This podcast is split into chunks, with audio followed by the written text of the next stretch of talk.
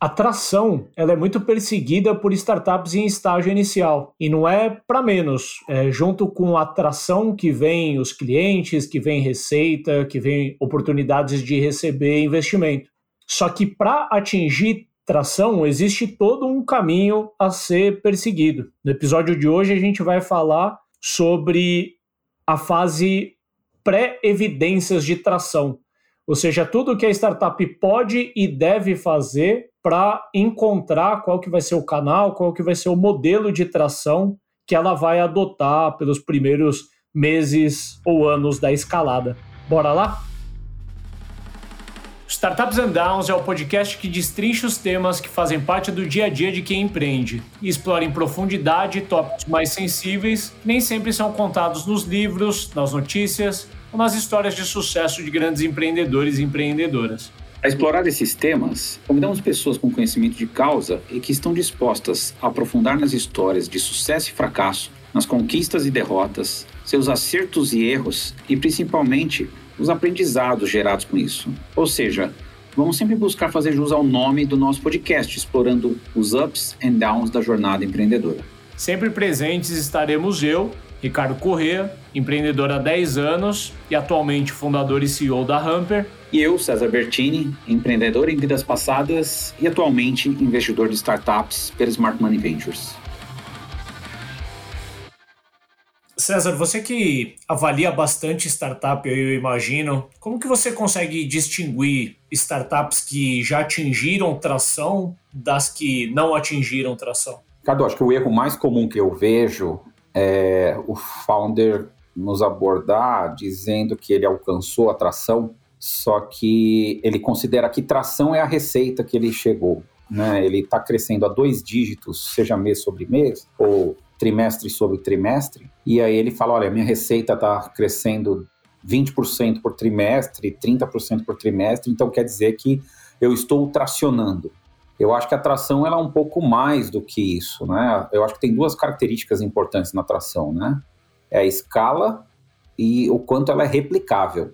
Se você encontrou algo que é escalável e que é replicável e você consegue mostrar que você consegue replicar aquilo, eu acho que esse é o principal indício de que você alcançou tração. Então eu acho que é isso que é a forma talvez que a gente tenta distinguir, né? Essas duas características são muito importantes. Né? É, eu vejo que essa fase pré-tração ela é cheia de falsos positivos, né? Eu vejo founders se enganando. Queria trazer assim alguns exemplos que eu vejo como comuns. Você me complementa se vier algum em mente.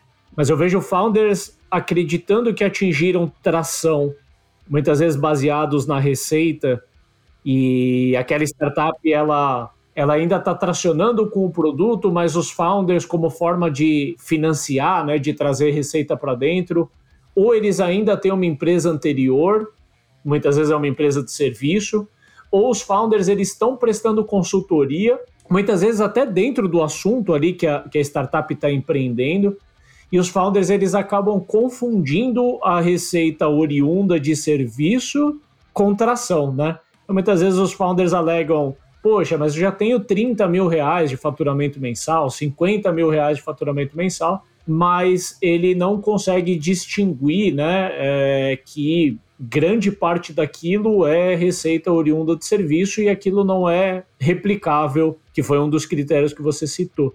Eu acho que um outro caso, no, no extremo oposto, são startups que às vezes nem têm receita, mas estão conseguindo adquirir usuários numa velocidade eventualmente acelerada. Só que tem várias formas de fazer isso, né? Você consegue, por exemplo, com colocando algum dinheiro ali no, no Facebook Ads da vida ali, gerar várias inscrições, vários downloads do teu app ou outros indicadores que também podem ser um grande falso positivo, né? Uhum. E, enfim, eu, eu, imagino que você, como investidor já tarimbado, já sabe bem desarmar esse tipo de, de, de situação, né? E conseguir separar para avaliar o que é de fato tração. Por isso que essa parte que a gente falou da replicação, que geralmente o pessoal liga só a tração à escala, mas eu acho que um, um, um ponto vital é a replicação, né? O quanto você realmente, naquele seu experimento de tração, você consegue explicar que ele é replicável. Né? E aí você consegue escalar esta replicação dele, né? escalar os resultados e ele próprio. Né?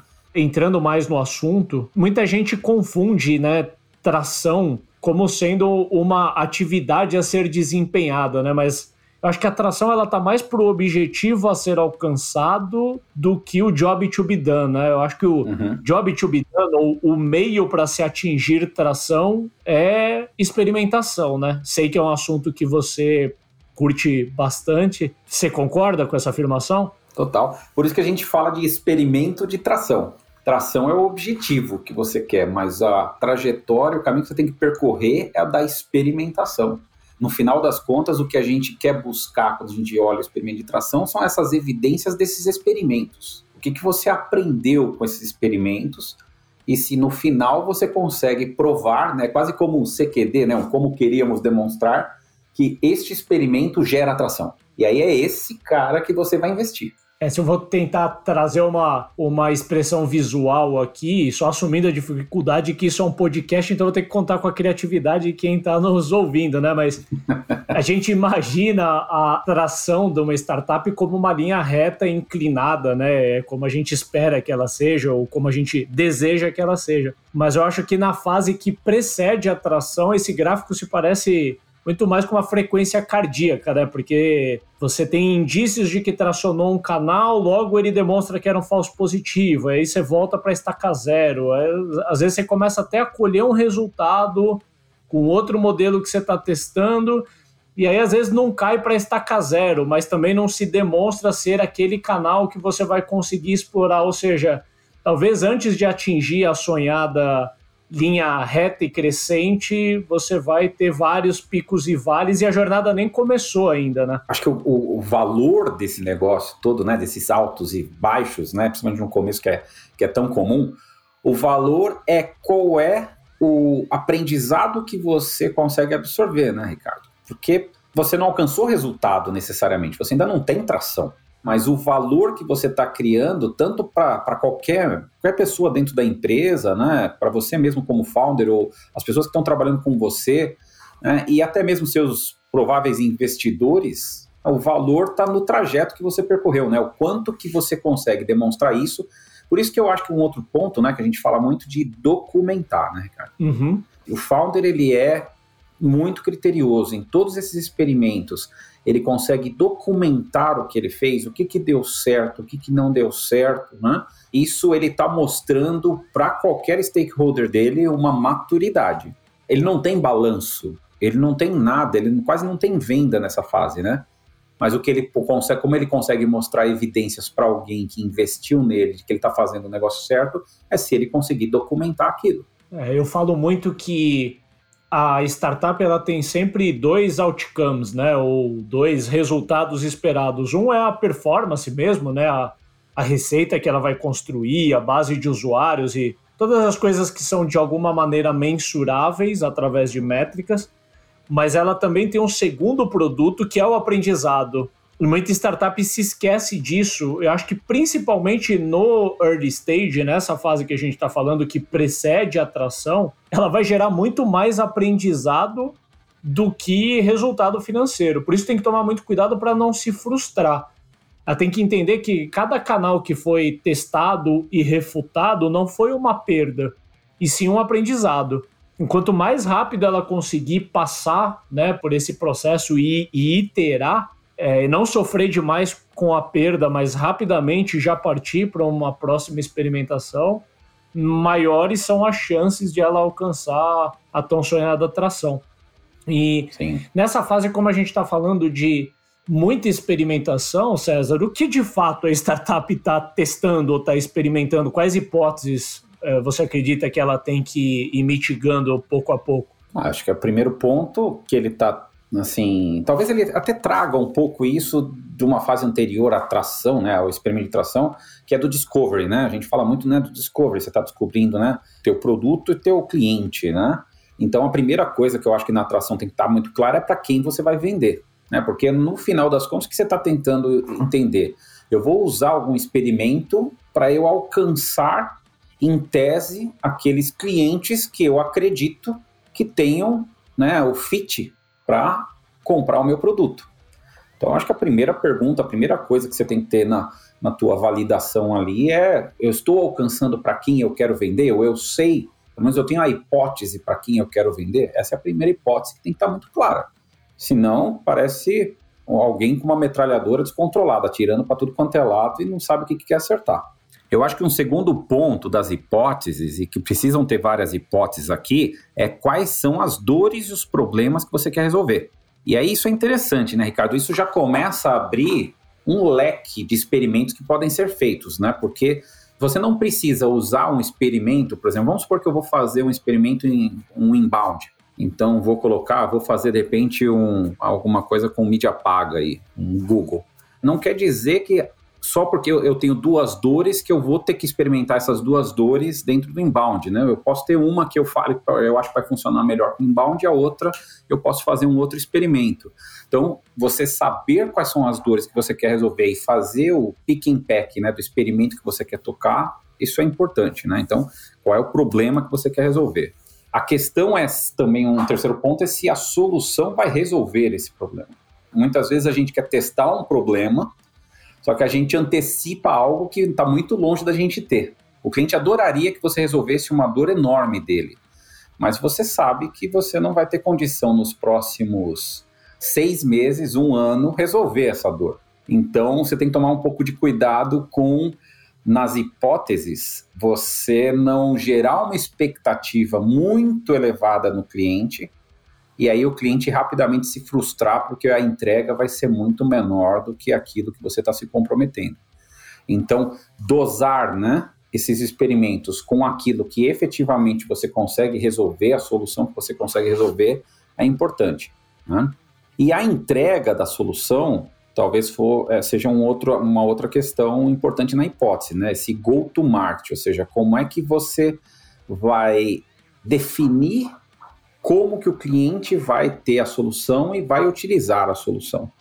Você deixar isso sem estar tá resolvido na sua cabeça, essa hipótese, e começar a testar tudo, vai, voltar para o ponto do, do item anterior, que é frustração. Existe aquela fórmula básica, né, que satisfação é igual ao quanto eu entreguei menos o quanto eu prometi que eu ia entregar. Se você prometer muito e não conseguir entregar, você vai ter uma satisfação aí uma insatisfação, né? algo negativo né? de percepção do cliente. Então, acho que as hipóteses elas são importantes para você mapear melhor como é que você vai jogar os experimentos na rua, né? E não gerar é, uma arma contra você mesmo. Né? É, falando sobre esse ponto que você comentou sobre entregar acima ou abaixo da expectativa, o cenário aqui está dado, né? Startup early stage dificilmente ela vai conseguir surpreender muito ali o cliente, porque muitas vezes ela está com um protótipo, um produto cheio de bugs, etc. É preferível né, que o, o problema que ela ataca ele é, ele é tão grande que mesmo com uma solução ainda rudimentar, o cliente ele vai, ele vai ser agradado, né? Agora tem que tomar muito cuidado quando a startup ela promete muito além do que ela entrega e ela consegue tração. Porque ela pode tracionar um caos na vida dela, né? Isso pode ficar para um outro episódio depois, mas assim, é, é, ela pode tracionar, sabe, com uma, uma, taxa de retenção baixíssima. Traciona o fim, né? ela só está acelerando a velocidade que ela vai bater no muro. é, traciona o seu fim. é. Acho que não, não existe linha reta para se atingir tração, mas a gente vai tentar trazer o, o mais próximo possível de um caminho a ser seguido, sem querer trazer verdades absolutas, porque esse nunca é a proposta do programa. E até falando sobre a proposta do programa, tem muita coisa ligada a assuntos que a gente falou nessa parte de contexto, tipo experimentações, discovery, a própria interação. E existe muita literatura no, no espaço de startups para isso, né? Tem o, o Lean Startups, o Canvas Business Model Generation, tem o livro Traction, que é super voltado, não sei o quão atualizado ele tá, porque mudou muito desde a última publicação.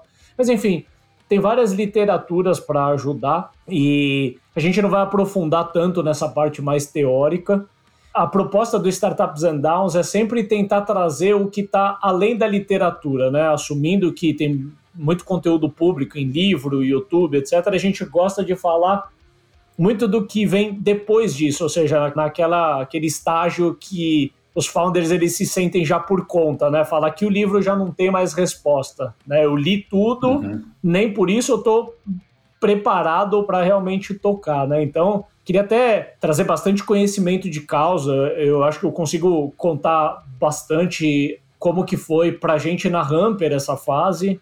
Eu tenho isso bem vivo na, na minha memória.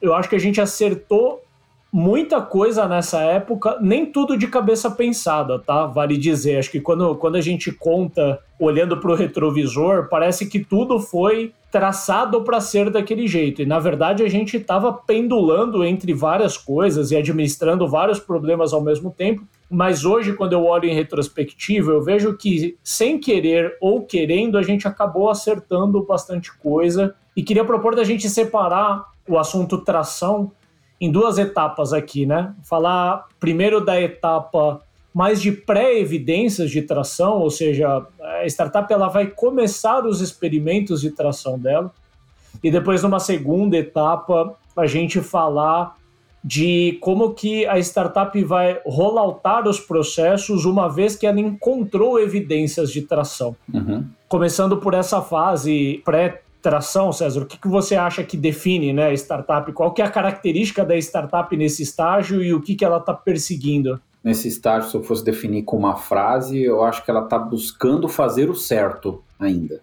Ela ainda está querendo quase que validar se aquelas teses do discovery que ela fez de clientes, do discovery que ela fez do produto dela, ela está querendo validar se aquilo parece ser o certo a ser feito né, se existe realmente tração né, ou evidência de tração dentro daquilo. Né? É, é o que a gente chama de eficácia. Né? Ele está buscando a eficácia do processo. Eu acho que nessa parte da pré-evidência é isso. Né? Uma coisa bastante importante de ser comentada, tem muita gente que olha essa fase de discovery e é, que é sucedida aí pelo desenvolvimento do, do MVP do produto olha as coisas de forma muito linear, ou seja, eu só começo o MVP depois que eu faço o discovery, depois eu só lanço o meu MVP depois que o MVP está pronto. E, e, se você trabalhar nessa linearidade, você vai levar de três a seis meses em cada estágio desse. Você está falando que só para pôr o bloco na rua você vai levar dois anos. Sim. Que é tudo que uma startup não quer, né? Porque assim, é, o, o dilema aqui é que você tem dinheiro para um total de zero meses e o teu roadmap te mostra que você vai levar dois anos. Mas isso é uma coisa muito comum, né, Ricardo? Os, os founders, é, principalmente no early stage, quando o founder está com a ideia e ele muitas vezes vem procurar fundos ou investidor anjo, tudo, ele vem com a ideia de que ah, eu preciso de dinheiro para eu poder desenvolver a solução, porque como que eu vou validar alguma coisa que não está nem desenvolvida, né? E aí fica sempre a pergunta, né? Posso até repetir para você e eu respondo muitas vezes essa pergunta também, né? Como que é o experimento de tração sem produto? É, existem formas, né, de você você validar um produto sem necessariamente ter o produto pronto, né? Você pode validar a proposição de valor, enfim, de alguma maneira você tentar pitch, né, é, apresentar aquele produto sem necessariamente ter um produto funcional, mas você já consegue validar o cliente, alguns canais de marketing, algumas formas de vender a partir daí. É isso é uma coisa legal, ou seja, eu acho que diferenciar oferta e produto é uma coisa interessante. Você primeiro cria a oferta uhum. e depois você cria o produto. E, então você não precisa para ofertar alguma coisa para alguém ter o produto. Você pode uhum. ofertar aquilo, validar se o cliente efetivamente quer aquilo e depois que você validou a oferta e ele comprou aquela oferta, você pode aí definir como que você vai entregar o produto, né? Uhum. Eu, eu, vejo não só as startups, mas eu vejo, por exemplo, infoprodutores, né? Que hoje tem muito infoprodutor, todo mundo trabalha desse, nesse formato, né? Faz a oferta, testa a oferta, o cliente quer comprar, você valida a tração. Uhum. Validou tração, aí você trabalha em como você entrega o produto. Eu sou engenheiro de computação, né? Então a gente acaba quando tem um viés mais técnico como eu tenho, a gente tem muito isso, né? Ah, puxa, eu não vou prometer alguma coisa, eu não vou tentar testar alguma coisa que eu ainda não fiz, né? Uhum. Mas nós temos exemplos super ricos, né? Que, que da literatura, tudo, né? Eu lembro muito de um que é super comum, né? Qualquer founder pode entrar lá no YouTube e buscar, né? O primeiro vídeo do Dropbox. Cara, é fantástico. O vídeo é ruim, né? É um negócio feio. Sim. Mas, cara, o jeito como eles fizeram, depois eles capturaram informação para saber quais das funcionalidades, né? As pessoas se inscreveram, depois eles capturaram informação das funcionalidades que os caras queriam. Só depois daquilo eles foram desenvolver. E as telas que eles mostram ali, provavelmente eles fizeram num, num Photoshop, um, qualquer produto desse, entendeu? Eles não tinham um produto ainda feito. Aquilo é validação pura, né? Você vê que é um negócio que eles fizeram em 2010, tem 12 anos isso, né? Uhum. E ainda tem founder que tem dúvida de que, ah, eu não consigo testar se eu não tiver o produto, né? Poucas coisas você você não conseguiria testar sem, sem ter o produto, sabe, Ricardo? Uhum. Eu, mas eu vejo até, por exemplo, até um produto, vamos pensar um produto de agri, que o pessoal fala, ah, o agricultor é diferente, o perfil. Não, eu acho que você pode testar tração, se, se alguém quer comprar se alguém está disposto a pagar por aquilo. Né? Isso é uma validação. Uhum. Então eu vejo que essa é a fase que você está vendo se você está fazendo a coisa certa. É alguém disposto a assinar um chequinho.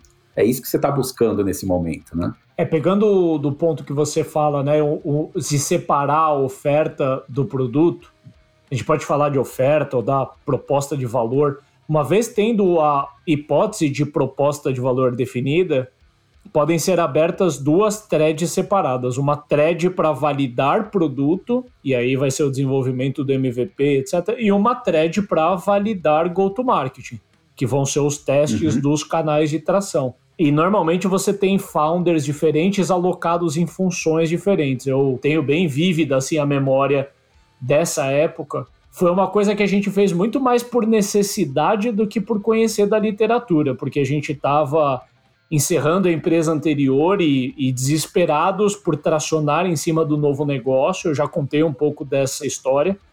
E eu já estava apaixonado pela ideia da Hamper e eu não conseguia esperar o meu co-founder da época desenvolver o produto e eu ficar de braço cruzado. No fundo, eu não ficava de braço cruzado porque a, a outra empresa anterior, que era nosso ganha-pão, ainda existia e eu, e eu trabalhava de 12 a 15 horas por dia nela mas eu já queria entregar coisas pela Hamper, para Hamper. E aí, na minha ansiedade de trabalhar na Hamper, eu comecei a intuitivamente fazer testes de canais de tração antes mesmo de o produto estar tá pronto.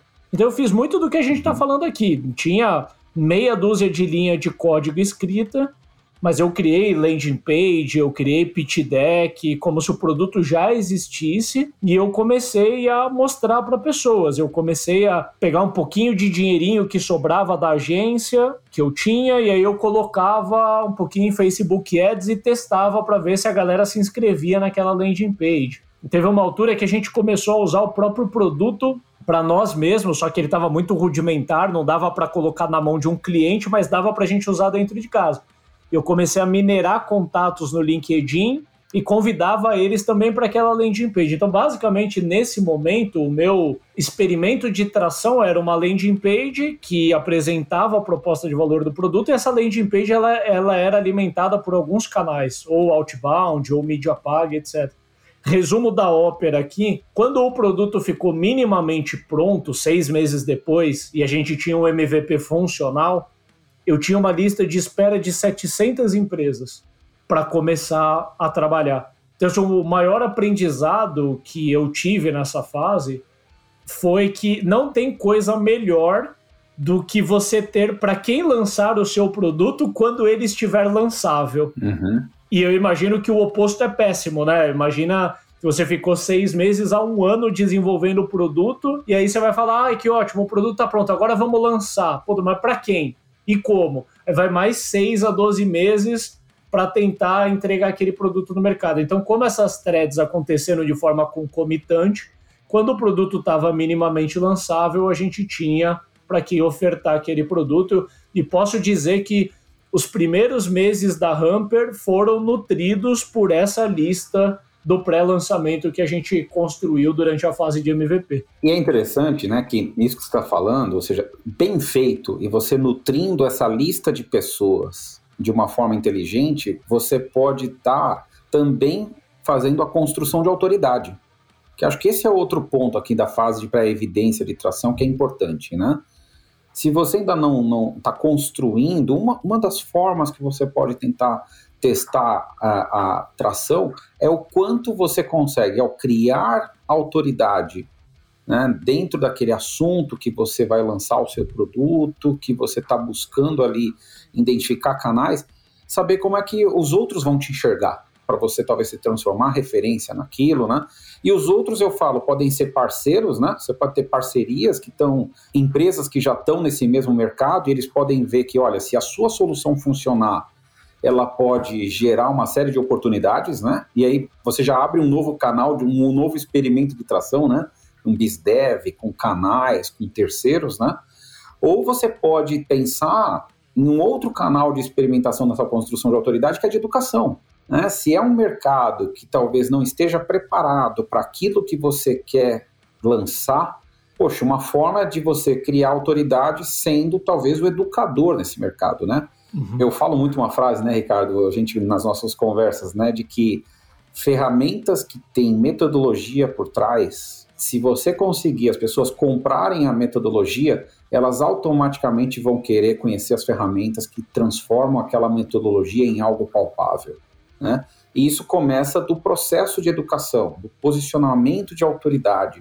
Então, eu acho que na, nessa fase aqui, né, essa autoridade é uma palavra-chave também. No meu mercado em específico, essa história da metodologia conta muito. É só a gente ver pelos hypes dos últimos anos, né? Teve inbound marketing, inside sales, outbound marketing, customer success, né? E todas as empresas vão em busca de implementar essas metodologias. E para implementar essas metodologias, normalmente elas buscam por alguma ferramenta que pavimenta isso para elas, né? Então, eu concordo demais, cara, olhando assim para nossa história, uma coisa que contribuiu muito. E de novo, foi de forma intuitiva que aconteceu.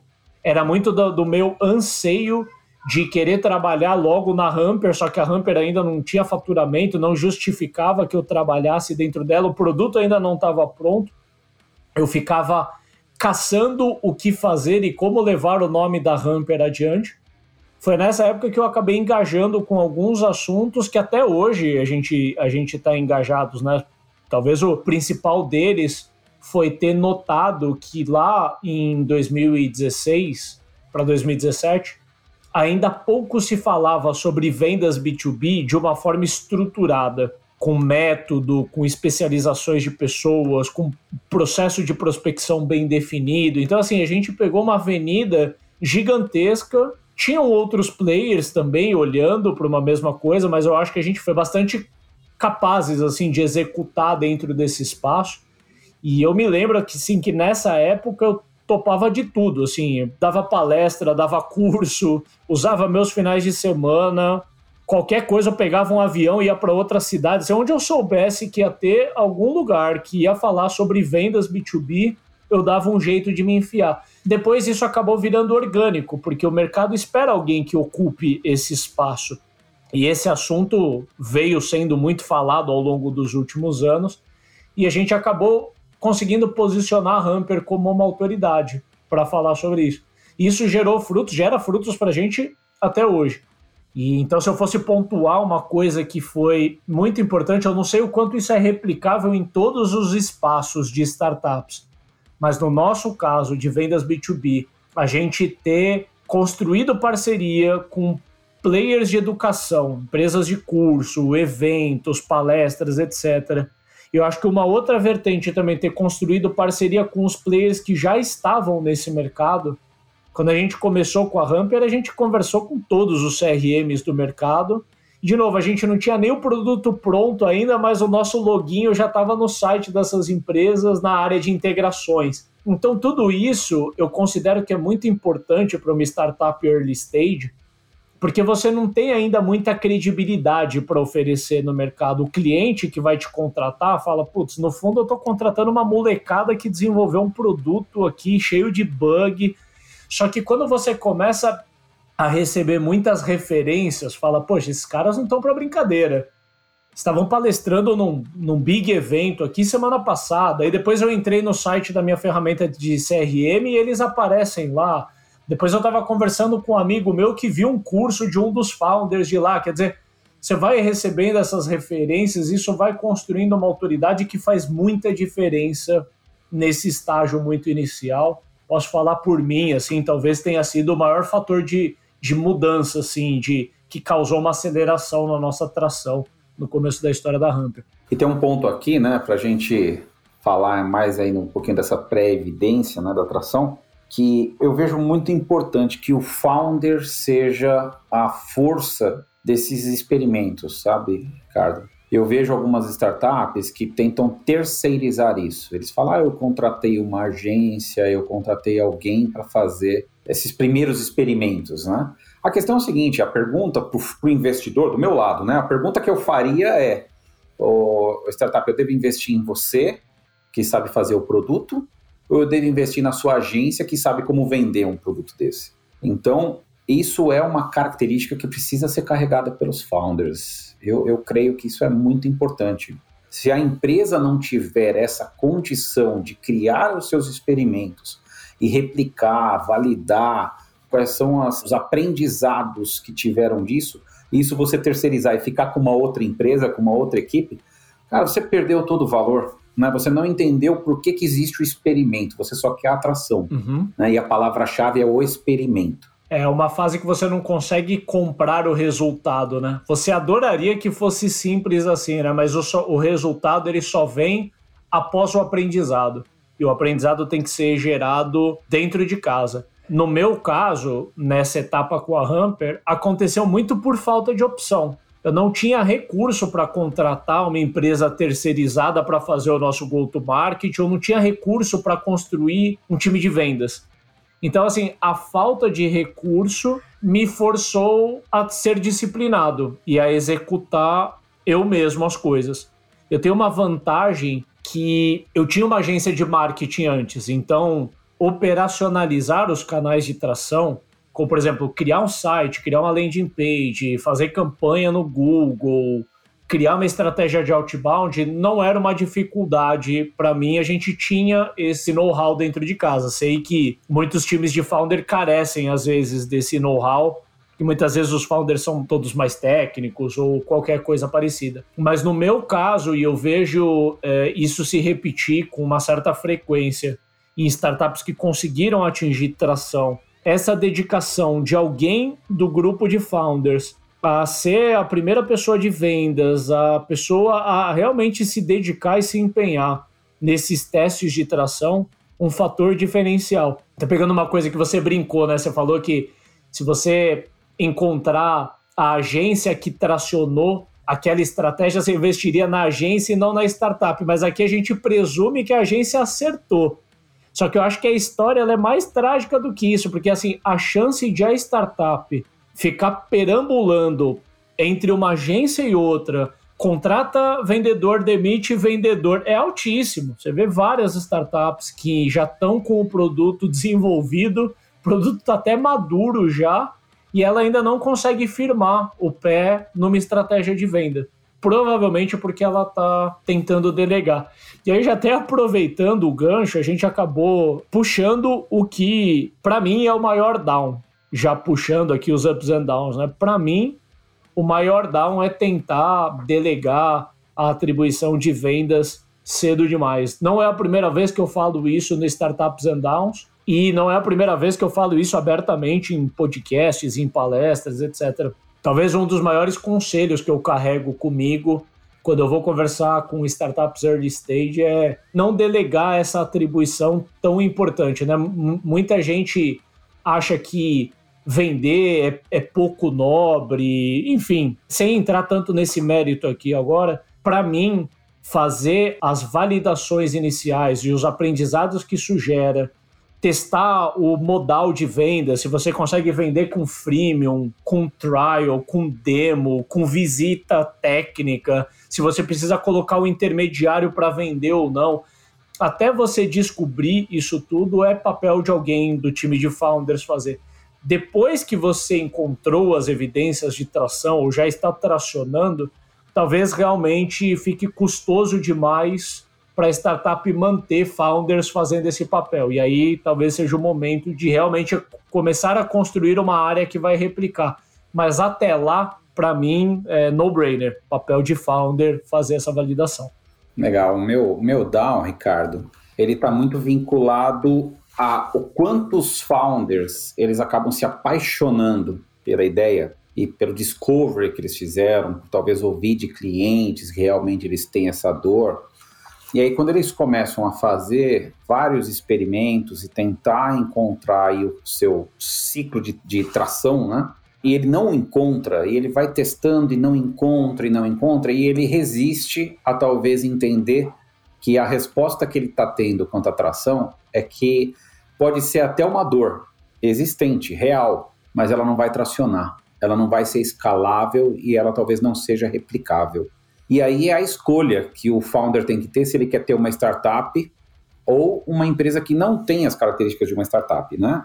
Lembrando que a característica da startup é um modelo de negócio replicável, escalável e lucrativo. Você vê que tem as duas palavras, né? Replicável e escalável, aqui que estão vinculadas à tração. Então, se você achar alguma coisa que não é tracionável, você encontrou um negócio, mas ele não é uma startup. Uhum. E aí tem as suas implicações, né? Talvez você não consiga investimento, talvez. Porque aí o que acontece? Quando você encontra isso, o founder talvez tinha que voltar um passo atrás, né? Refazer o discovery, refazer todo a, a dor dele, deixar de estar tão apaixonado. Né? Então eu acho que um erro muito grande é essa paixão.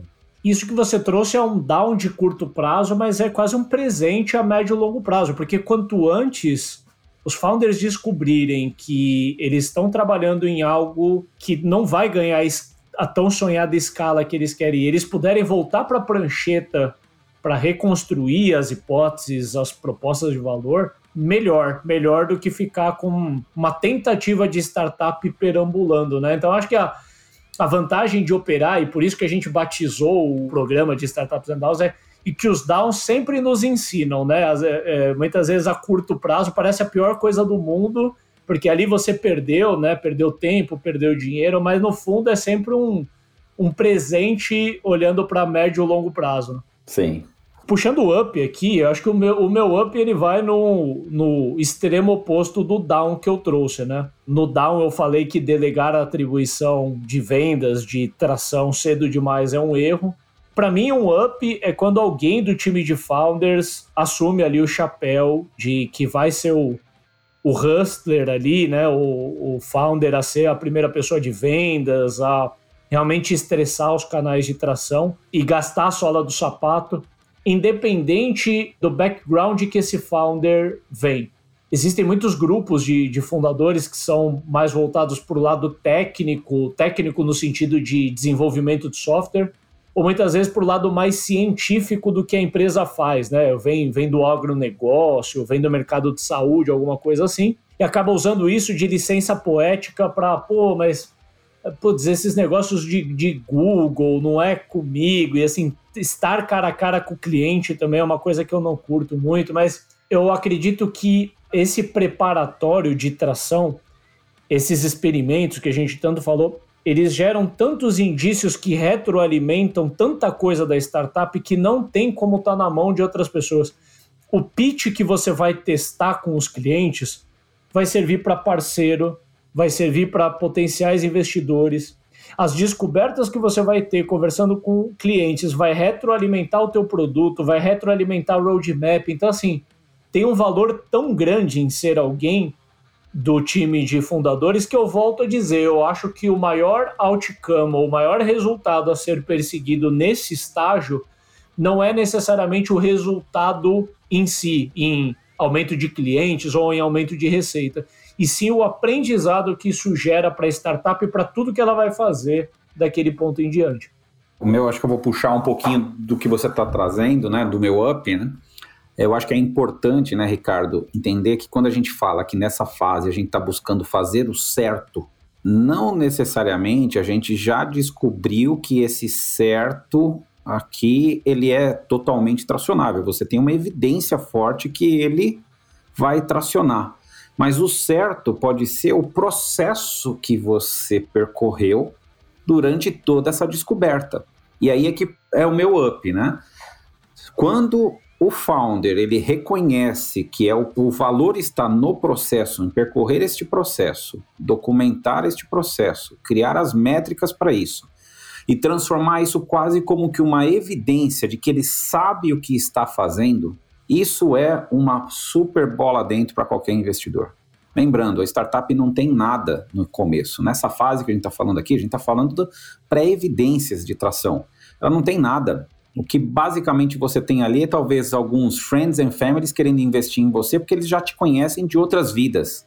Mas se você vai falar com um investidor já semi-profissional, um investidor profissional, ele não te conhece. E como que você demonstra que você sabe o que você está fazendo? De repente, essa sua organização, a forma na qual você está testando, o investidor, ao olhar isso, ele vai falar: Poxa, essa pessoa sabe o que ela está fazendo, e ele vai encontrar, se ele continuar replicando esse método na qual ele está buscando o experimento né, correto para tracionar.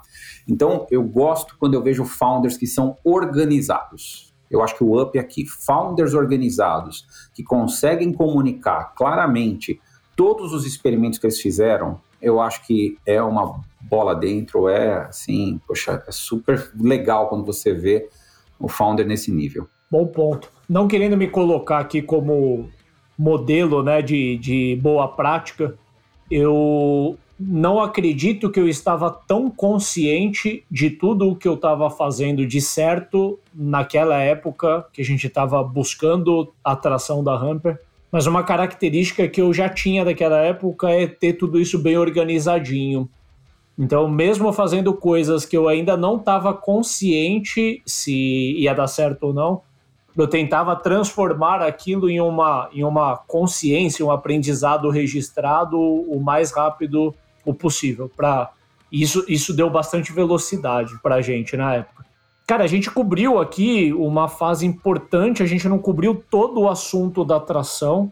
Acho que aqui a gente falou muito mais sobre a fase que a gente ainda está prospectando atração, né? Está buscando o que fazer, né? Você até usou essa frase que acho que está mais ligada à eficácia, né? Buscar a coisa certa a ser feita. A gente ainda não sabe qual é a coisa certa. A gente vai ter que testar duas, três, cinco, dez. A gente não sabe quantas coisas a gente vai ter que testar até encontrar as evidências de tração.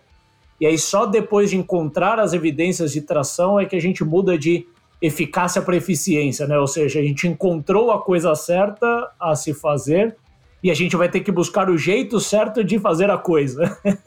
Com um pouco é. confuso. Deixa a curiosidade aí para os ouvintes escutarem o próximo episódio. Eu acho que no próximo a gente fala mais sobre, tipo assim, encontrei um, um sinal de tração, uma evidência de tração, né? O que fazer com ele para explorar esse canal e ver se eu chego na tão sonhada atração. Então fica o convite para o próximo aí para a gente falar sobre isso. Fechou. Parte 1 e parte 2. Fechado. Até o próximo, então. Um abraço. Valeu. Abraço. Valeu. Este foi mais um episódio do Startups and Downs. Muito obrigado por ouvir a gente e se você gostou, não esqueça de compartilhar. Não deixe de nos enviar os seus comentários e se você quiser sugerir temas que gostaria de ouvir sendo discutidos, ou se você tem histórias relevantes e gostaria de vir ao programa compartilhar, acesse www.startupsndowns.com e fale com a gente.